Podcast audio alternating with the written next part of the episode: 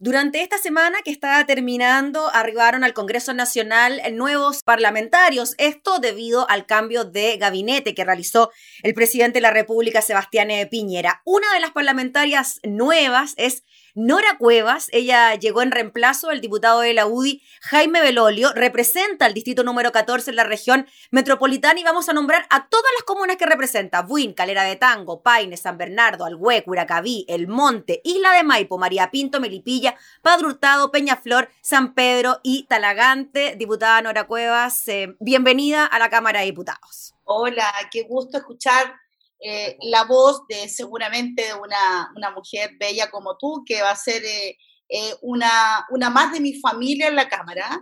Y cuando digo una más de mi familia, porque yo creo que estoy llegando a una nueva familia. Ese concepto me encanta, me encanta porque yo creo que en la familia hay de todo, podemos discutir, podemos darnos abrazos el día que podamos, pero sin embargo tenemos un fin común, ser buenos ciudadanos y representar bien a la gente que nos eligió, igual como una familia tiene que hacerlo bien por los padres que te dieron la vida. Mm. Diputada, a los políticos, a los parlamentarios, muchas veces se les critica que tienen poca cercanía con la gente, que no conocen la realidad, que les falta calle, pero eso sí que de usted no se puede decir, porque hay que contar que la diputada Nora Cuevas se desempeñó como concejala por la comuna de San Bernardo entre el 2000 y el 2008 y fue alcaldesa de la misma comuna desde el 2008 hasta ahora el 2020. Por lo tanto, diputada, usted conoce la realidad directa de la gran mayoría de los chilenos, porque podemos decir que San Bernardo es una comuna que alberga distintas realidades también, ¿no? Exactamente, yo tengo el honor de haber hecho esta carrera, eh, de haber sido concejala, de compartir mi trabajo personal. Yo era jefa del Servicio de Bienestar de la Universidad Central, mamá sola en ese tiempo, mujer separada muy joven, y la verdad es que me hice cargo de una vida bien interesante. Primero estar a cargo de la, la, crianza de mis hijos y luego de asumir este rol social tan bonito que es la concejalía. La concejalía es la que te enseña que ese tiempo maravilloso, porque los concejales no tienen tanto poder, sin embargo tienen eh, cercanía más que nadie porque el tiempo les permite eso. Luego como alcaldesa sin buscarlo, ¿ah? porque yo llegué ahí, eh, no sé, igual como llegué hoy día a la Cámara, es como te dicen, mira, la vida te puso en estos escenarios, quizás como un reconocimiento. Yo llegué a ser alcaldesa porque fui primera mayoría. Cuando me pidieron que fuera alcaldesa me dijeron lo más probable es que pierdas porque estamos en contra del gobierno, porque, porque la alcaldesa que está actualmente es parte del gobierno siempre como que todo se venía encima. Y hoy día cuando uno asume un, eh, un rol eh, que está como tan decaído en imagen, yo creo que la fuerza, el terreno, todo lo recorrido va a ser, pero muy, muy positivo, porque fíjate con lo poco que llevo dos sesiones nomás, y en las dos sesiones, yo, para ser bien franca, pensé que iba a estar muy perdida, y la verdad es que me ha encantado mucho. La primera fueron más de 10 horas, y la verdad es que en ningún momento me sentí ni aburrida ni perdida, todo lo contrario, porque me tocó ver temas muy aterrizados de lo que ve un alcalde en su comuna.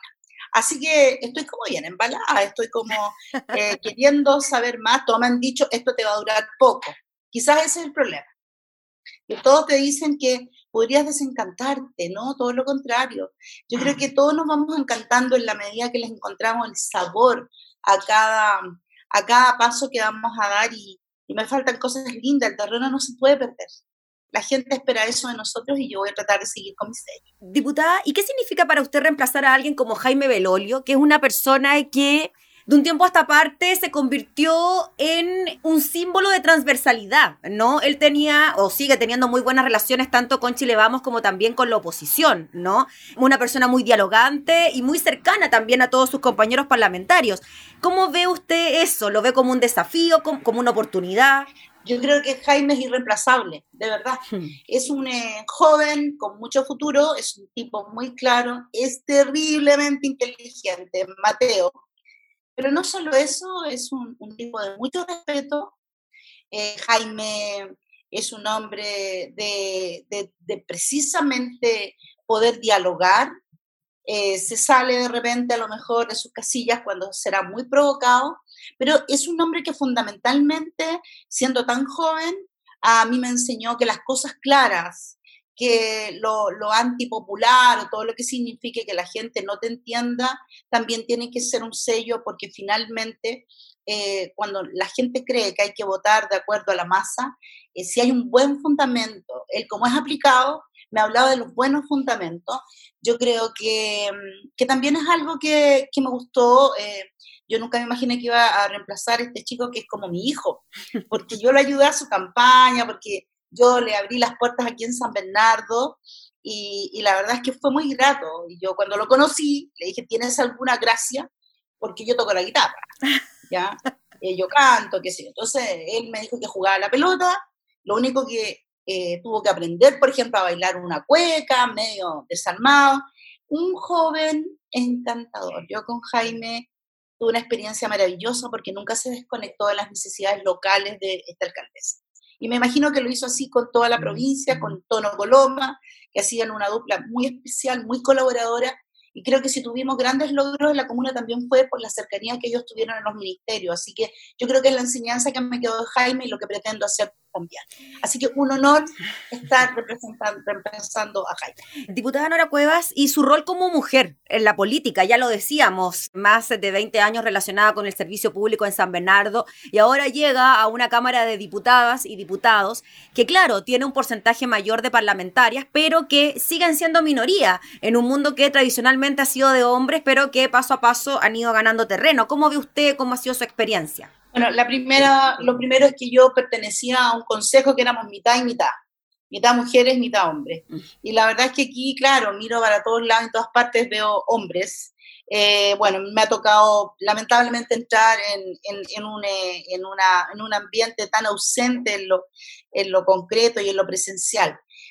Pero creo que las mujeres sí tenemos aspectos diferentes que a la gente le gustan. Por algo nos eligen también y nos reeligen generalmente las mujeres son reelegidas. Fíjate que yo, yo creo que las mujeres, evidentemente, en nuestro rol natural, somos bastante comprensivas, somos también las que tienen que llamar a la calma. Muchas de nosotros somos las que ponemos un sello maternal en la vida. Yo creo que ese sello maternal tiene que ver un poco con los consensos, con esa empatía que solo las tenemos. Las mamás tenemos que aceptar como vienen los hijos porque solo le dimos la vida si el hijo te salió para allá o para acá, es mi hijo. Entonces yo creo que esa libertad que tenemos las mamás de decir, bueno, ok, eh, yo los miro como si pudieran ser mis hijos o mis hermanos, en fin. Así que la mujer yo creo que es, es más fiable, porque uno siempre está pensando en el daño que le podría generar a la familia si lo hicieran mal.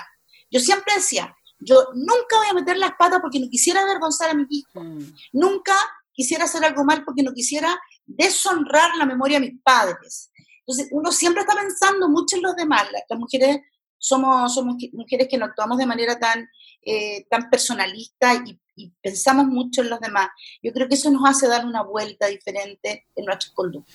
Diputada, por lo mismo, por su rol de mujer, de representante de, de, muchos sectores, no le puedo dejar de preguntar por este caso que ha conmocionado al país, el de la joven adolescente Ámbar, que según lo que han dicho ya algunas indagaciones, sería la pareja de su madre, quien la habría asesinado. Después de una serie de situaciones ¿no? que habrían ocurrido también eh, en, su vida, un abandono se ve por parte de la sociedad, por parte de su familia, por parte del Estado hacia la figura de Ámbar. ¿Cómo ve usted, cómo califica lo que está ocurriendo? Eh, ha sido doblemente impactante para mí que estoy en esto y uno empieza a mirar qué culpa podría tener, por ejemplo, uno si hubiese sido diputado, cada cual en sus roles. Y empiezas a ordenarte, a indagar, y te das cuenta que estos vacíos que hay cuando se genera una ley, que no existe un, reglamento adecuado que es fundamental, es lo que de repente nos lleva a esto.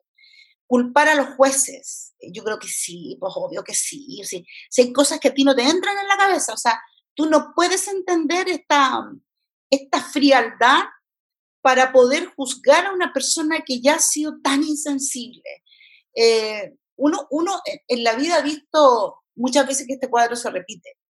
A mí, a mí me tocó un caso local, una folclorista jovencita de 19 años que desapareció un día en la mañana y la buscamos un día y medio y la encontramos botada en un canal de aquí de San Bernardo, porque murió en las manos de un drogadicto, drogadicto también con antecedentes anteriores. De eso nadie, nadie hace como el seguimiento. Lo importante es que esto siga, que la investigación siga, que la justicia realmente no sea blanda y que el corazón de todos nosotros yo creo que se ha visto terriblemente afectado, porque primero que todo uno dice, cuando la madre escogió ser madre, tiene que tener también mucha conciencia de que si ya no estás con el padre de tus hijos o el padre de tus hijos no fue un responsable, yo digo, lo primero es ser mamá. Y las madres nunca debemos estar exentas de privilegiar primero el rol de madre hacia tus hijos y no pensar de manera a lo mejor medio egoísta o poco insensible cuando le traes una pareja nueva a la casa. Yo creo que también eso me encantaría trabajar con las mujeres, que es un tema que yo he dicho, hay, hay hombres padrastros, ponte tú, que son súper buenos, súper buenos. Y de hecho mi papá era un hombre que defendía mucho a los padrastros, porque fue, quedó huérfano de padre a los ocho años y, se crió con un padrastro. Y sabes tú que yo creo que eso también es un aspecto importante de visualizar con qué tipo de personas estoy conviviendo. Y lo otro, por supuesto, es, eh, es empezar a interiorizarme bien respecto a estos reglamentos, a este reglamento que no está adecuadamente ya terminado, qué sé yo, y que deja estos vacíos que no nos permiten, ¿cierto?, eh, que la justicia pueda hacer lo suyo y después fundamente diciendo, pero si es la ley, Finalmente, ¿quién tiene la culpa? Ahora ya empezamos a tener la culpa nosotros. Así que yo creo que son temas que uno ya tiene no solo la mira ciudadana, sino es que en concreto la lucha eh, en las comisiones, por ejemplo, donde yo voy a estar en familia, voy a estar en mujer. Mm. Entonces esto va a ser un temazo para mí, derechos humanos. Entonces, bueno, entré con este tema tan lamentable y también entré con un tema que me parece justo, justo, que es la ley del cáncer. Así que son cosas que tienen que ver con la vida y con el respeto al ser humano. Así que, bueno, eh, si, si, sirvo eh, para algo, no te quepa ninguna duda que voy a poner toda la pasión del mundo. Diputada, y en esa misma dinámica, el tema de ni una menos, de reivindicar los derechos de las mujeres, la violencia contra las mujeres. Hemos visto que en esta pandemia la situación ha ido en aumento, la violencia intrafamiliar ha ido, ha ido en aumento producto también del encierro. ¿Usted cree que también hay una situación social, cultural, que lo relaciona también, diputada, de alguna manera con el pago de las pensiones de alimentos, que nos hemos dado cuenta de que las cifras son exorbitantes en cuanto a los hombres que no pagan? Entonces, ¿cómo ve usted todo ese escenario, fenómeno social que termina siendo violencia contra las mujeres? Sí, sí, porque tampoco hay una inversión determinada. Fíjate que yo... Eh, creo que a la mujer de repente hay que aislarla cuando está, está en peligro, a mí me tocó vivir la experiencia de un centro de mujeres en mi comuna. Por eso es que conozco súper bien el tema de lo que significa aislar a una mujer, de lo que significa y lo fácil que es que te traigan una mujer que es de Paine, aislada aquí en San Bernardo. Pero esa mujer sale a la calle a trabajar. Si compramos un brazalete de auxilio, no hay una inversión como para decir, tengo muchos brazaletes para proteger a todas las mujeres que están en peligro. Entonces, como que las inversiones, las leyes, las protecciones se hacen, evidentemente que lo, lo que todo el mundo ha dicho, leyes sin financiamiento, nunca más. De verdad que yo creo que eso es súper importante. Para no burlar, yo le sacaba fotito a todo lo que se estaba aprobando, los artículos, y yo decía, ¿y qué sacamos? Eh, si, si esto después finalmente no va a tener un resultado, porque todo es plata en este mundo, ¿cierto? Y la burocracia y todo lo que significa llegar a concluir eh, con un juicio, eh, con un estado de, de, protección. Entonces, mira, yo sobre el tema de la mujer, a mí me apasiona, aquí en San Bernardo ha crecido mucho la violencia familiar. Lo que hice yo fueron, fueron recetas mágicas. Lo que hice yo fue dar mucho trabajo, hacerles ver a las mujeres que nos tenemos que querer, pero es un trabajo súper de tú a tú. Y eso es lo bonito de ser alcaldesa, ¿ah? de, de, enseñarles que nadie te puede pasar a llevar. Por lo, por lo otro, también un círculo protector de la familia. Yo creo que es un tema que hay que trabajar en familia, pero para trabajar todos estos temas en familia hay que usar tiempo, que las, las políticas de vivienda te den una oportunidad, no en una comuna a 20 kilómetros, que, los ministerios se unan para solucionar y para aislar y proteger a las personas. Y que las condenas obviamente sean las que se merecen. Yo creo que nadie se merece estar libre en esta vida cuando terminó con la vida de un ser humano. Y que los jueces empaticen con esto y que entiendan que si no les toca a ellos gracias a Dios, eh, se pongan un poquitito más en los pies de los demás. Y cuando se diga que, que no hay suficiente argumento, a uno sí le duele el alma también. Yo, yo muchas veces he tenido que defender a mujeres que han sido doble o, triplemente agredidas y ahí estamos, trabajando solo psicológicamente con ellas. Y cuesta que se vuelvan a querer. Los asesinatos, la violencia en contra de las mujeres es eh, abominable. Y yo creo que ahí todo lo que venga, todo lo que venga, de verdad, tiene que ser muy bien pensado y muy bien financiado. Ya, todo tiene un costo, mm. todo tiene un costo. Diputada, ¿qué espera usted de este paso por el Congreso, de este periodo como parlamentaria, como representante de la UDI, un partido de gobierno en un momento tan difícil y complejo para el país? Yo espero primero que nada súper encantarme con el cargo, porque es importante eso, porque cuando tú te encantas con algo en la vida, eh, eres buena eres buena. Eh, no importan los, los, desalientos, lo que pasa en el camino, si hay que levantarse con ánimo porque te gusta esto, yo creo que lo primero que pido, eh, le pido a Dios, yo soy una mujer muy de fe, que me dé esa fuerza para entender que hoy día no soy la mujer que toma decisiones, soy una más dentro de un tremendo conglomerado que discute, que discute y que si llega a afinidades y a, y a acordar algo importante, que, sea positivo para lo que la gente espera de nosotros, bien. Espero eso. Yo sé que no voy a cambiar el mundo en tan poco tiempo, 20 meses, puede ser nada. Ah, pero si, si tengo esta oportunidad de vida, espero, como te digo, eh, no fallarle a la gente que cree que me voy. Yo no, no me voy a ir. Yo soy súper trabajadora y creo que hoy día mismo salgo a caminar, hoy día mismo, hoy día viernes, tengo una rutina para, para terminar con los gremios y para captar algunas cosas que quedaron en, veremos. Y, como te digo, espero que mis compañeros me entiendan, espero que mis compañeros también sepan que cuando hay una especie de acuerdo común partidario, uno pueda influir. eso sí que lo espero. Influir si es que yo pienso que voy un poco contra la corriente, porque la experiencia de vida, tú me puedes fundamentar muy bien una ley, pero si la experiencia de vida te dice otra cosa, eh, yo en ese sentido creo que voy a mantener un poco una línea de poder influir, ya que, que si me dicen que, que la ley de, para la mujer, eh, para el, retener el 10% en este caso, cuando tú ves que el sistema de las pensiones está burlado, o sea, yo, yo sé lo que es eso, yo sé que, que hay domicilio falso, que a veces los empleadores se prestan para no ayudar al, a los hijos de sus empleados. Mm. Todo eso espero ser bien metida y, alzar la voz por, eso, porque tengo harta experiencia. Entonces, eh, y no ser tampoco una mujer que quiera hablar por hablar, ni pedir eh, eh, tiempo para manifestar algo que está contradicho, ¿ya?